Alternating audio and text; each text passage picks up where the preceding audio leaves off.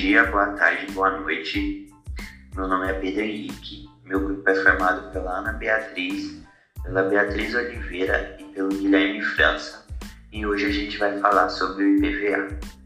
O IPVA é a sigla para imposto sobre a propriedade de veículos automotores. A taxa é cobrada por cada veículo automotor no país, ou seja, carros, motos, caminhões e outros tipos de veículos motorizados. O IPVA é um imposto estadual, sendo assim, cada estado é responsável pelo seu recolhimento. A particularidade desse imposto está no fato do estado repassar metade do valor recolhido para o município que o veículo foi emplacado. Agora eu vou falar sobre como calcular o IPVA. Na hora de fazer o cálculo do IPVA, você deve prestar atenção a dois fatores: a alíquota do estado e as particularidades do veículo. Cada estado é responsável por definir o percentual que será cobrado no IPVA, como por exemplo, no Acre, o valor da alíquota vai ser de 2%, no Amazonas vai ser de 3%, em São Paulo e no Rio de Janeiro vai ser de 4%. Então, um exemplo disso, se a gente tiver um carro de 70 mil reais, no Acre a gente vai pagar cerca de 1.319 reais já no Amazonas vai ser o valor de R$ 1.979 e no Rio de Janeiro e em São Paulo vai ser de R$ 2.639. Vou falar sobre a multa. Quem não coleta imposto é penalizado com uma multa de 0,33% por dia de atraso e juros de mora com base na taxa Selic. Essa taxa representa os juros básicos da economia brasileira e varia de acordo com o estado em que você mora. No caso de inscrição em ativa, a multa será de 40% do valor do imposto. O carro ainda pode ser apreendido até a regularização por débito. Três perguntas frequentes. O atraso do IPVA pode sujar meu nome?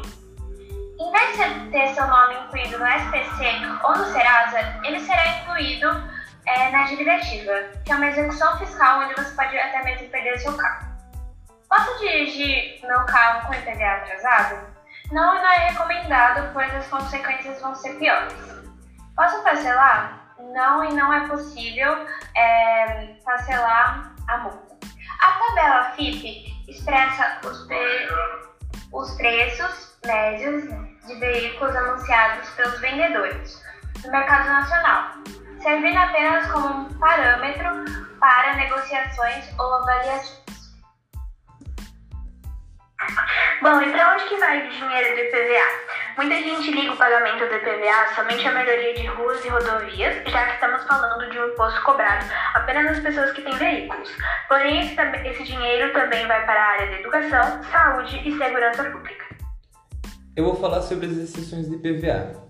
Então, é, as exceções cobrem é, pessoas com pessoas de idade, pessoas senhoras com mais de 60 anos de idade, elas não pagam IPVA. É, carros, é, carros de pessoas jurídicas e públicas, de cargos públicos, também não pagam IPVA.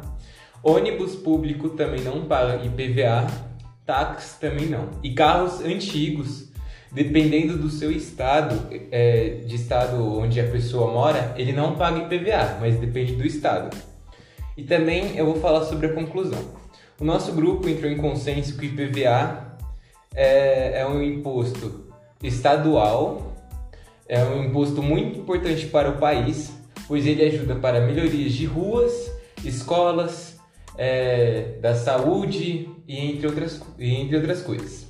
E é um imposto que depende muito do estado onde você mora. Então, é, muitas vezes você mora em São Paulo, que o imposto pode, é 4%, e dependendo de uma pessoa que mora na Bahia, é 2%. Então depende muito do seu estado onde você mora.